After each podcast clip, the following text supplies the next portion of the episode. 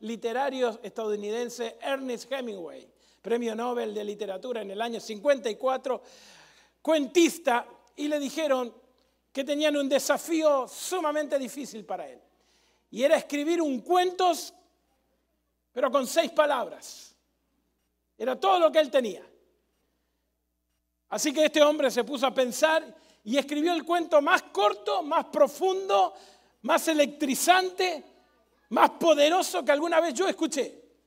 Y el cuento titulaba así, Vendo zapatos de bebés sin usar. Seis palabras. El cuento más triste que alguna vez usted pudo haber escuchado en solamente seis palabras. Una revista famosa tomó la idea y lo largó a todo el mundo en público en general y dijo que mandaran todo lo que ellos pensaban que su vida era en seis palabras y ellos lo iban a recopilar en un libro. El libro se llamó No era lo que había planeado. Y en la tapa de ese libro, con ese título, pusieron las recomendaciones y todo lo que la gente podía pensar ¿Cómo marcar su destino en, seis palabras? Alguien mandó la siguiente, la tumba no pregunta por dinero.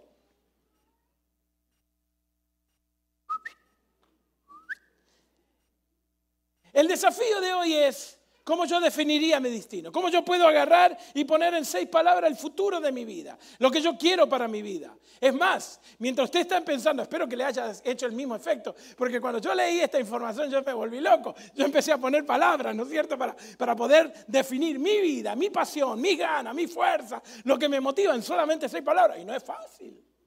No es fácil porque uno tiene que escarbar adentro, uno tiene que reflexionar, tiene que sentarse, tiene que escribir, tiene que modificar, porque en solamente seis palabras tienes que definir tu vida. Pero me encantó el ejercicio porque encontré que hay un montón de cosas que no sirven para nada de las que estoy haciendo. Encontré que un montón de cosas no son prioritarias de las que estoy haciendo, que no son realmente importantes de las que estoy haciendo. Por lo tanto, me lleva a mí a poder pensar y reflexionar y decir, ¿cómo puedo definir mi vida en seis palabras? ¿Cómo habrán hecho los personajes de la Biblia? Cuando Dios interrumpe su vida en medio de peligros, de desafíos, de actividades, de proyectos, ¿cómo habrán ellos definido? En seis palabras. Ayúdenme allí, los que están en casa y los que estamos acá. A ver, ¿qué hubiera dicho, por ejemplo, Noé en seis palabras? Odio la lluvia, amo el arca. Muy bien, algo así. A ver, ayúdenme, ayúdenme. ¿Qué hubiera dicho, qué hubiera dicho los tres amigos de Daniel en el horno de fuego? ¿Qué les parece? Seis palabras. Horno, ¿eh? Horno está caliente. No, mejor dicho, rey está caliente, el horno no. ¿Sí? Interesante, ¿no? ¿Cómo, habrán hecho los, los, grandes héroes de la Biblia para poder definir su Biblia, sus vidas en seis palabras? Claro, cuando Dios interrumpió su vida, ellos lo hizo de una manera épica, extraordinaria, en la cual ellos sabían de que Dios se estaba intrometiendo en su vida. Una zarza ardiente, quítate los zapatos, que el lugar de donde está es santo es. Uh, una mano que aparece y empieza, mene, mene, te quiero parcín. Te llama la atención. Como que vos decís, no, esto es de Dios. ¿No? Vos decís, no, pará. Luchar con un ángel toda la noche y te toca el muslo y te caes. Vos decís, no, pará. Esto es de Dios, tengo que prestar atención. Un burro que te habla. Alguien dijo por ahí, antes que Disney, Disney o, o, Pixar, puso a Sherk hablando, ¿no es cierto?, con el burro. Ya Dios había puesto un burro hablando. ¿No? Que, que un burro te hable. De paso, ¿cuándo fue la última vez que te, que te habló un burro? Sí, el sábado a la mañana y el No, no, no, ese no cuenta. No, no, no. Pero como nosotros no tenemos esa experiencia, ¿cuándo fue la última vez que vino una mano y te escribió, ¿no es cierto?, con el lápiz de labio en el vidrio de, tu baño. Esto es lo que tenés que hacer, con este tenés que engancharte, esto es lo que estudiar, esta es la universidad, aceptar el trabajo, pues no, punto y aparte. No, no, no, no, Dios no trabaja así. Lamentablemente no trabaja así. Por eso Dios quiere que de alguna manera nosotros maduremos interiormente, no para interpretar, sino para entender lo que Dios nos dice. En Apocalipsis capítulo 3, versículo 7, hay un texto muy, pero muy llamativo de una carta que Jesús le escribe a las iglesias. Específicamente, hay siete iglesias, le escribe esta a Filadelfia. Apocalipsis capítulo 3, versículo 7. Y dice así, escribe el ángel a la iglesia de Filadelfia. Esto dice el santo, el verdadero, el que tiene la llave de David, y el que abre y ninguno cierra, y cierra y ninguno abre. Y el versículo 8 sigue diciendo lo siguiente. Yo conozco tus obras, por eso he puesto delante de ti una puerta abierta. Digan conmigo, puerta abierta. Una puerta abierta, la cual nadie puede cerrar, pues aunque tiene poca fuerza, has guardado mi palabra y no has negado mi nombre. Esto es lo más cercano al hecho de que Dios viene y te dice, yo tengo cosas para tu vida, tengo puertas abiertas y se introduce un término, una palabra que es muy usada en la literatura y especialmente en la Biblia, puertas. La puerta tiene mucho significado. Por ejemplo, la puerta habla de seguridad. ¿Viste cuando tu mamá te decía, cerraste la puerta? Se entran los bichos. Y ahí entraba vos caminando. Ese bicho también entra, venga. Las puertas del oculto. Vieron que algunos dicen, ¿quién sabe lo que pasa detrás de esa puerta?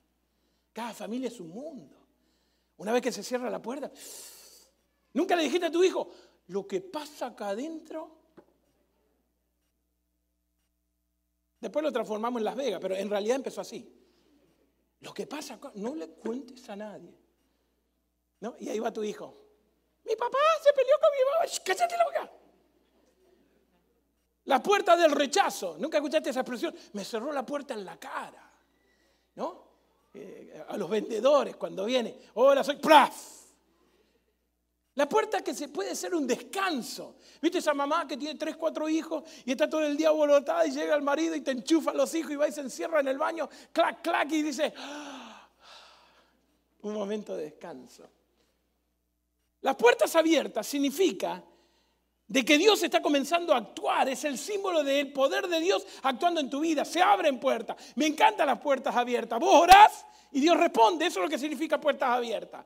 Significa que tenés acceso al cielo, a la voluntad de Dios, que sabés lo que Dios te habla, que sabés lo que Dios te pide. Por lo tanto, Dios abre las puertas. Y vivo, ¿no es cierto?, con puertas abiertas. ¿Cuánto, a ver, ¿cuánto dicen amén? ¿Cuánto les gusta la puerta abierta? Señor, dame un trabajo, juácate, trabajo. Señor, dame un novio, juácate. Un six pack, chulazo, ojos verdes con papeles. Impresionante el Señor. Hmm. Pero honestamente, vamos a ser claros, a menos que una mano aparezca, no es fácil. ¿Eh? ¿Cuántos de ustedes se han encontrado con la pregunta, ¿será este o no sé? ¿Acepto salir o no? ¿Será esta o me voy a clavar otra vez? Pinta bien, pero ¿eh? ¿Tomo el trabajo o no tomo el trabajo? ¿Qué hago? ¿Me aguanto con el que.? Sí, no te ha pasado en esa disyuntiva, ¿no es cierto? ¿Hasta cuándo va a durar esta enfermedad? Pero la pandemia, ¿cuándo vamos a terminar con todo esto? ¿Saben por qué? Porque Dios quiere que aprendamos. No quiere seguir, ¿no es cierto?, poniéndonos señales.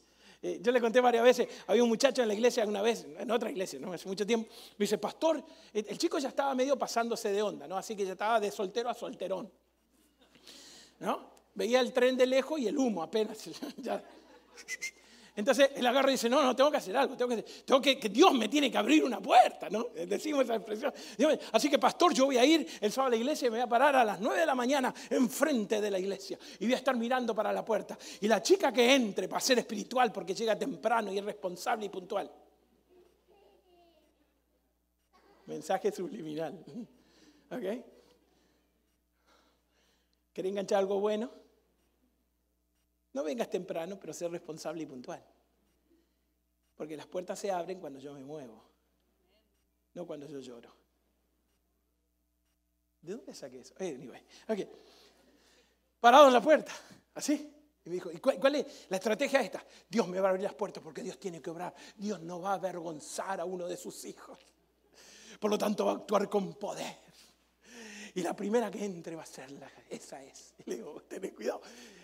Tened cuidado. Así que él estaba firme, firme así, pero parado, pero así, Biblia acá abajo, posición pastoral tenía el tipo.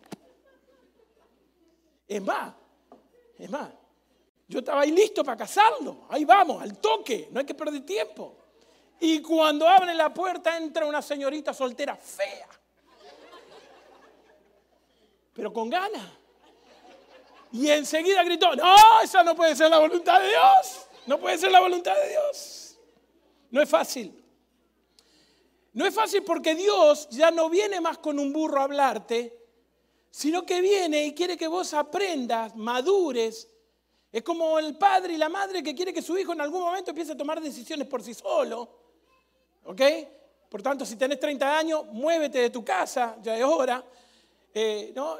eh, eh, el padre que quiere que su hijo crezca y tenga criterio y tome, tome decisiones coherentes, aunque a veces no, hay, algunos padres que nos gustaría tener el control y estar con el helicóptero encima toda la vida, pero en realidad lo más profundo del corazón de Dios es que ya no vivas por vista, sino que vivas por fe.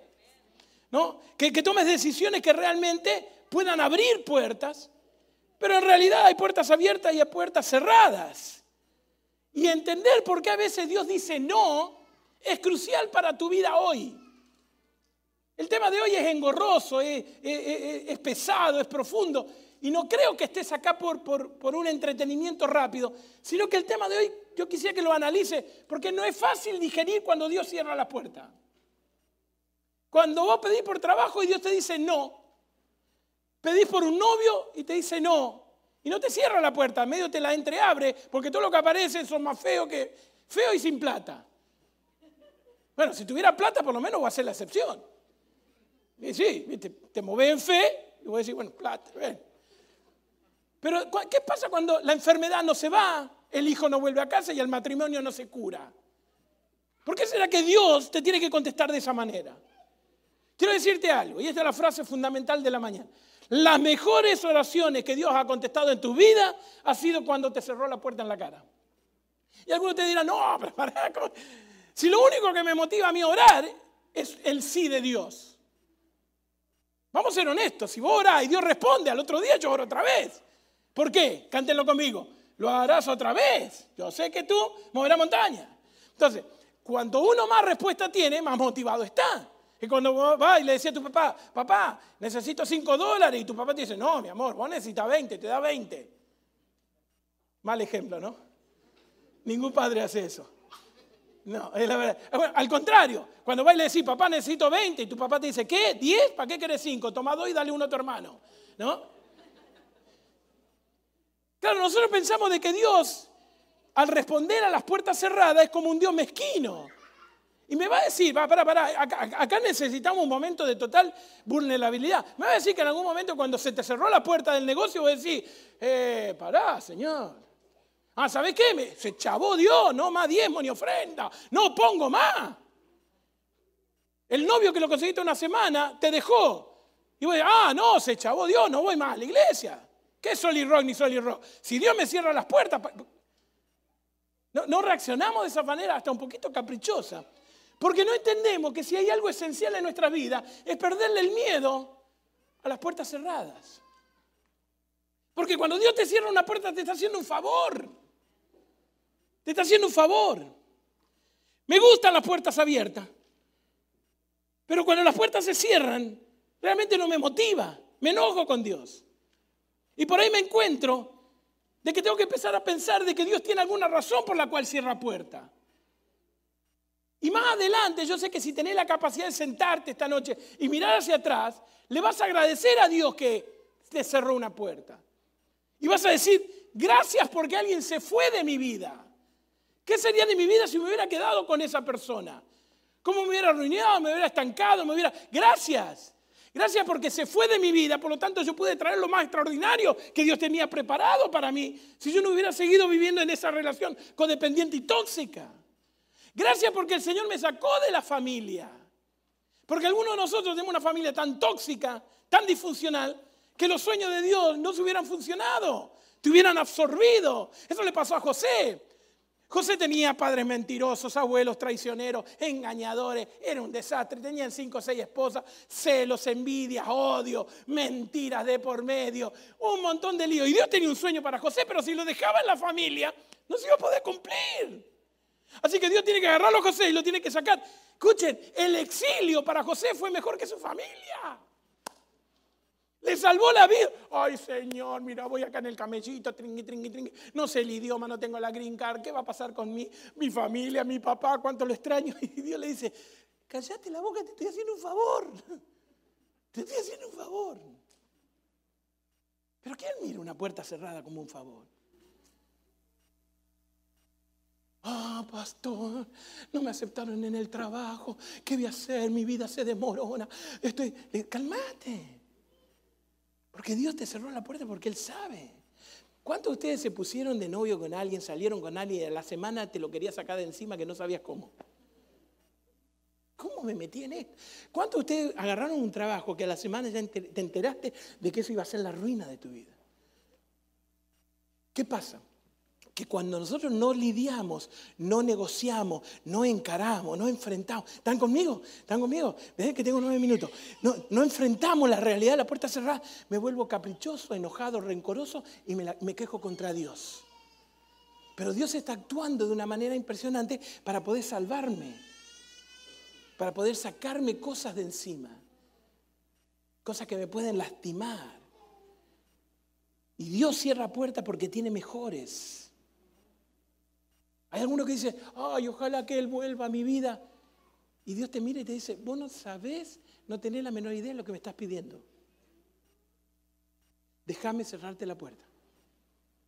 Ay, Señor, por favor, que, me, me, llamen para este trabajo. Y Dios te está mirando a los ojos y te está diciendo, vos no tenés la menor idea de lo que me estás pidiendo. Si vos supieras un poquitito lo que yo sé de tu vida y a dónde va tu vida, el día de mañana vas a agradecer. Es, es como cuando voy a agarrar el teléfono depende de la edad que tengas, si sos dinosaurio, Facebook, si sos Instagram o TikTok, y por ahí ve así la foto de tu ex. Y vos la mirás y decís, gracias Dios. La mirás así, gracias Dios por haberme salvado. ¿No le ha pasado? No se hagan. ¿No? Hay más fotos, más fotos, mira, gracias Dios, Dios es grande. Menos mal que me cerró esa puerta. Bueno, quiero darle una verdad profunda. Usted también es la oración de una puerta cerrada para alguien. Yo también estoy en la oración de alguien que dijo, gracias a Dios que me lo sacaste de encima. Me salvaste con este. Porque Dios cierra puertas. Porque hay una verdad profunda detrás de las puertas cerradas. Mucho más que el beneficio temporal. Y este es el punto. Cuando Dios te cierra puertas es porque Él está buscando de que tú puedas ver tu punto ciego. Porque Él no está en el negocio de simplemente resolver problemas temporales y no cambiarte para que los problemas puedan ser dominados por ti eternamente. No sé si me entendieron, ¿sí? ¿Me siguen? Dios no está en el negocio de poder resolver tus problemas temporales sin ningún tipo de objetivo eterno. Dios va a cambiar tu corazón para que lo que vos puedas resolver acá te pueda servir para la eternidad. Pero nosotros queremos puertas abiertas, nos encanta puertas abiertas, nuevos trabajos, nuevos novios, nuevos carros, nuevo dinero, nuevas vacaciones, queremos puertas abiertas, queremos que Dios nos bendiga, pero no nos gusta la puerta cerrada porque la puerta cerrada es incómoda. Es vergonzosa porque tengo que mirar al punto ciego. Es cuando como estoy manejando y vos sabés que tenés que mirar a los espejos, pero tenés que mirar por tu hombro porque hay un carro acá que está en el punto ciego y vos no lo ves. Y los puntos ciegos de tu vida, el que menos lo ve es el que lo tiene. En ti cantaré. Cállate que no canta bien. ¿Cómo que no canto bien? El único que no se da cuenta que canta mal sos vos. El único, el, único que, el único que no se da cuenta que tenés mal humor y que estás, ¿no es cierto?, con el viento norte atravesado, sos vos. Yo no estoy enojado, ¿de qué me estás hablando? Vos cosa atrevida, Porque yo soy el último que me doy cuenta, porque cuando Dios te cierra la puerta, esto es lo que quiere, escuchá. Porque yo sé que viniste con puerta cerrada. Yo sé que viniste con un dolor tremendo, ¿por qué no me sana? ¿Por qué se murió mi tío? ¿Por qué se murió mi suegra? Qué malo que son, ¿qué pasó? ¿Por qué perdí el trabajo? ¿Por qué no me abrieron esa universidad? ¿Por qué no salió? ¿Por qué? ¿Por qué? ¿Por qué? Vos fíjate que la gente más inmadura es la que más pregunta. Fíjate en la vida, en la vida de Jesús. Señor, ¿por qué esto? ¿Y por qué aquello? ¿Y cuándo va a ser esto? ¿Y cómo va a ser aquello? A Jesús lo tenía hasta acá. Él le dijo, hey, no se preocupen los por qué, preocúpense en quién. Tengan relación conmigo y todo lo demás va a ser solucionado. Y ahí está, ¿por qué? ¿Por qué? ¿Por qué? ¿Por qué? Y resulta que nosotros agarramos y tenemos un montón de porque viniste con puertas cerradas. Y Dios te quiere decir lo siguiente, las puertas cerradas para que mires adentro de tu interior. Escucha esto, mírame, mírame, mírame. Mírame que no me puedo bajar porque si no dice que los chicos me pierden y la gente de por allá afuera no me ve. Así que mírame, mírame. Las puertas cerradas es la manera en la cual Dios me hace mirar hacia adentro para que yo valore mi prioridad, mis intenciones y mis motivaciones para que Él conteste mis oraciones. No me diga que me van a hacer repetirlo. ¿Vamos a repetirlo? Las puertas cerradas son para que Dios me motive a mí, me empuje, me, me, obligue si es necesario a mirar para adentro, para que antes Él de contestarme, Él evalúe mis motivaciones, mis prioridades, mis intenciones, entonces Él va a contestar mis oraciones. Te pongo un ejemplo. Señor, necesito una pareja, necesito una relación, un chulazo que aparezca por ahí. Petición buenísima. Y Dios te dice, ¿para qué lo quería el chulazo? ¿Cuál es tu motivación, tu interés y tu prioridad? Ay, que me siento sola. ¡Eh! Tronaste. Respuesta equivocada. ¿Para qué querés el chulazo? Y para salir de vacaciones. ¡Eh! Entonces Dios dice, la motivación de esta chiquilla está equivocadilla, por lo tanto le cierro la puertilla. Es así. Ay, Señor, cámbiame del trabajo. ¿Por qué? Porque, para, para, dice Dios, para, para, vamos a analizar. Lo que pasa es que no analizamos. Se cierra la puerta y entro en modo chilindrina. Pero cuando Dios cierra la puerta, lo primero que yo tengo que pensar, y para esto Dios me cierra la puerta, para esto estamos sufriendo, por esto perdiste un ser querido, perdiste tu trabajo, perdiste tu motivación, tu gana de vivir, es porque Dios dice, no, para, para, hay un punto ciego que vos no lo estás viendo. Que si yo te contesto el día de mañana, vos vas a venirme a decir, ¿cómo Nico me contestaste esta pregunta? Dios, por favor, ¿cómo me dijiste que sí? Mirá lo mal que me va.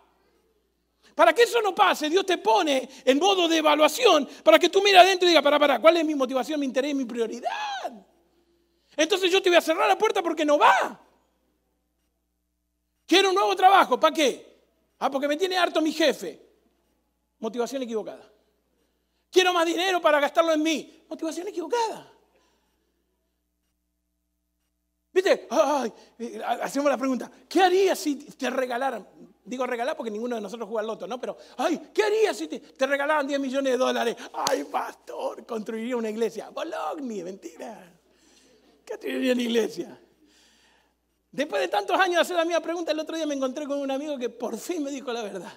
Y me dijo, ¿sabes por qué, pastor? ¿Sabes por qué yo no soy rico? ¿Por qué? Porque me pelo. ¡Guau! No me ve más, ni mi esposa me ve. Me voy a gastar el dinero ahí. Porque esa es nuestra tendencia. Entonces Dios dice, ah, sí. Claro, como vos no lo ves, mire, vamos a hacer una prueba.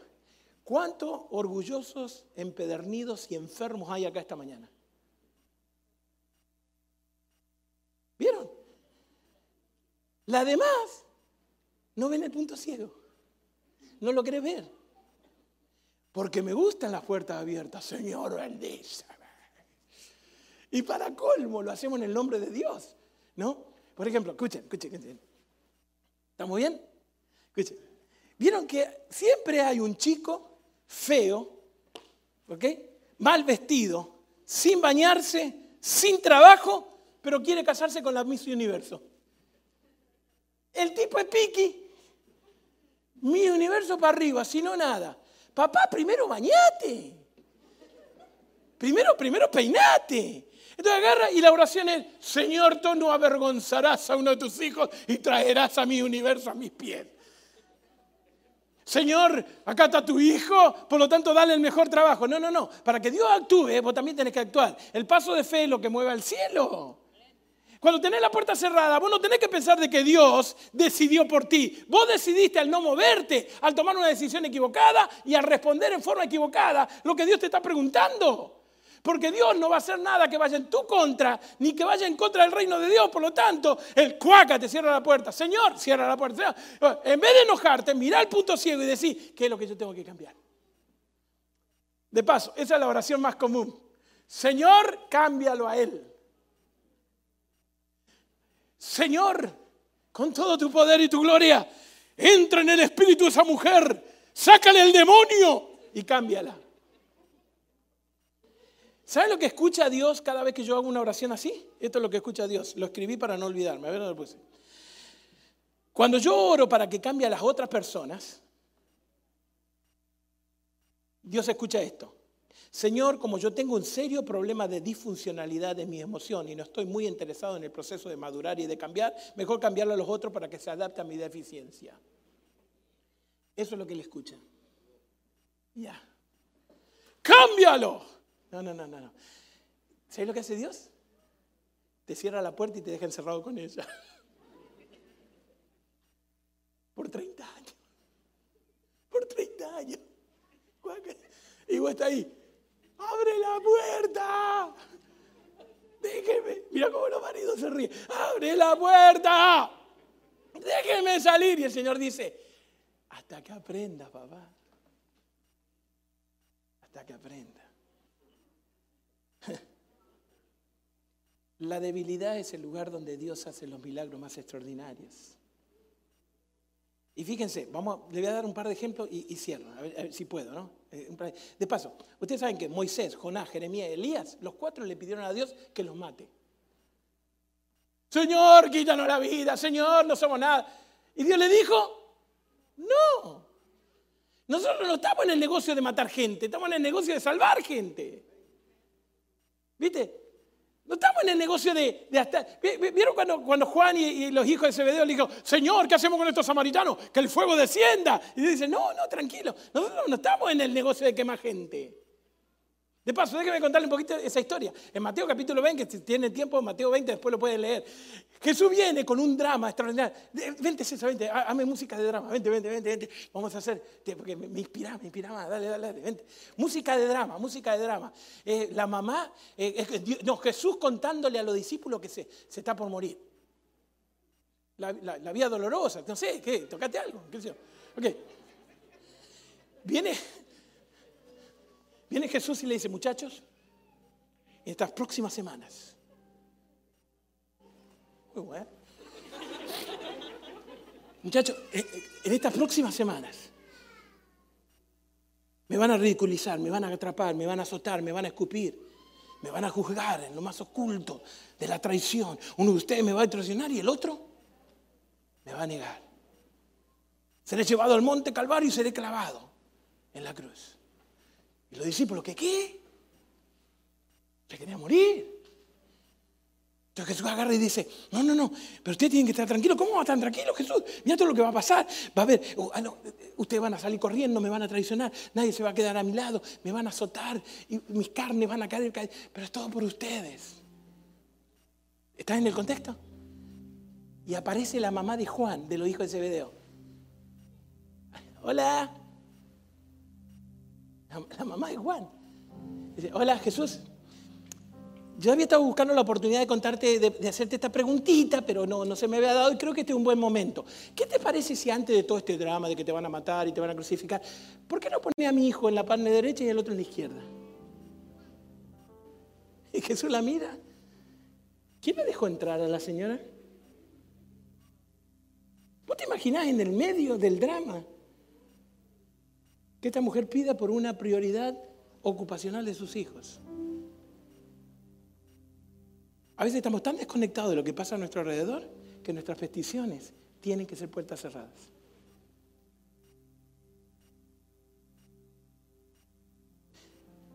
Disculpame, déjame, déjame llevar por lo sanguíneo emocional que soy. El mundo se está cayendo a pedazos y yo sigo pidiendo por el último iPhone.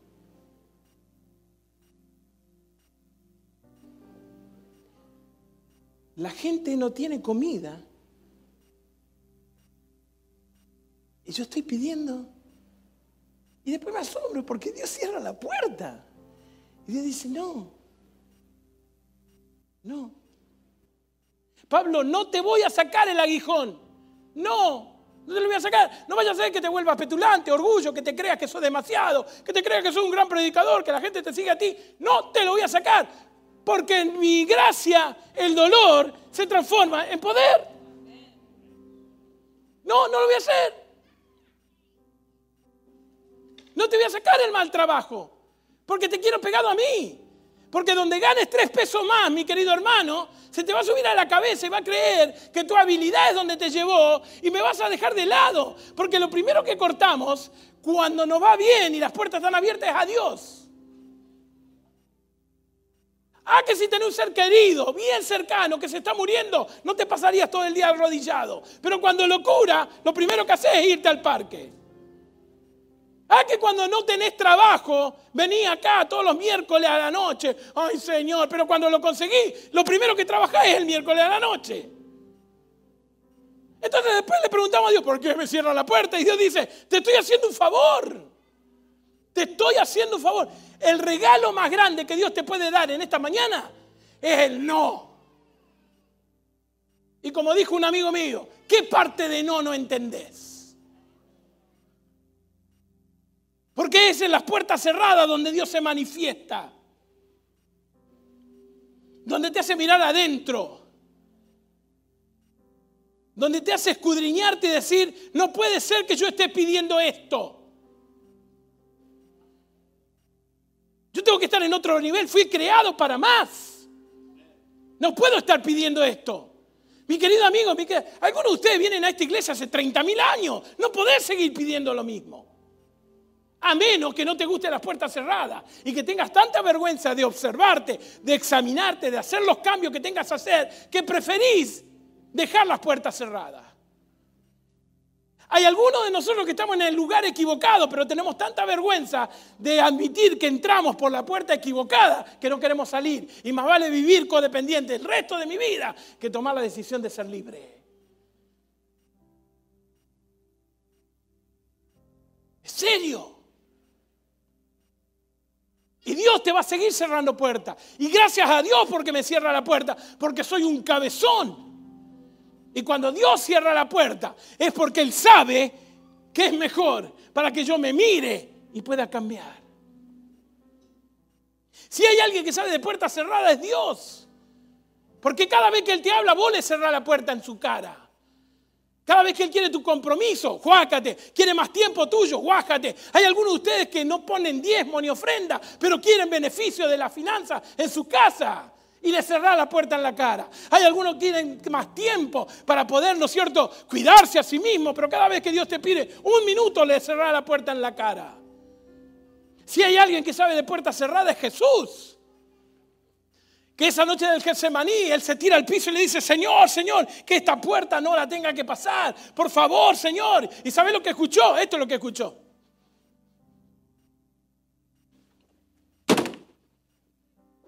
Eso fue lo que hizo el cielo con Jesús. ¿Sabe por qué? Por mí. Dios le cerró la puerta a su hijo por mí. Dios le cerró la puerta a su hijo para que yo tenga la oportunidad de caminar por puertas abiertas. Algunos de ustedes hoy tienen puertas cerradas, puertas cerradas financieras porque no son fieles. No son fieles. Después de terminar de pagar todos tus gastos, te queda bien poco para Dios. Los 20 dólares son bien, bien grandes en el plato de la ofrenda, pero son bien chiquitos en Amazon Prime. Muchos de nosotros estamos teniendo puertas cerradas emocionales. Porque tenemos tantos defectos que no los queremos admitir. ¿Cuál es tu puerta cerrada? Hay algunos de ustedes que tienen la puerta cerrada porque Dios está esperando compromiso.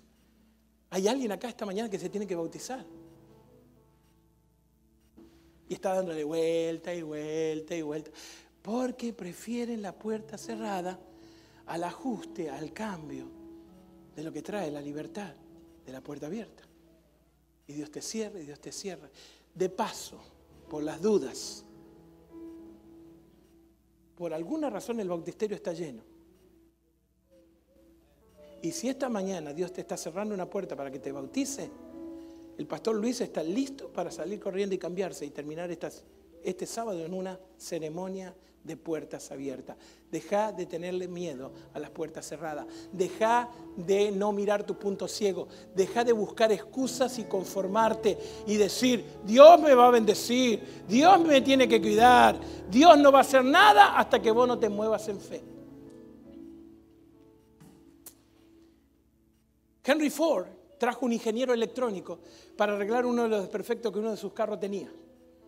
Cuando el ingeniero abre, ¿no es cierto?, mira el motor, vio que había un cable que estaba flojo. Así que el ingeniero va con un destornillador, hace cuic, cuic, cuic, cuic, cuic, cuic. Prendió. Henry Ford dijo, wow, fantástico, qué grande ingeniero.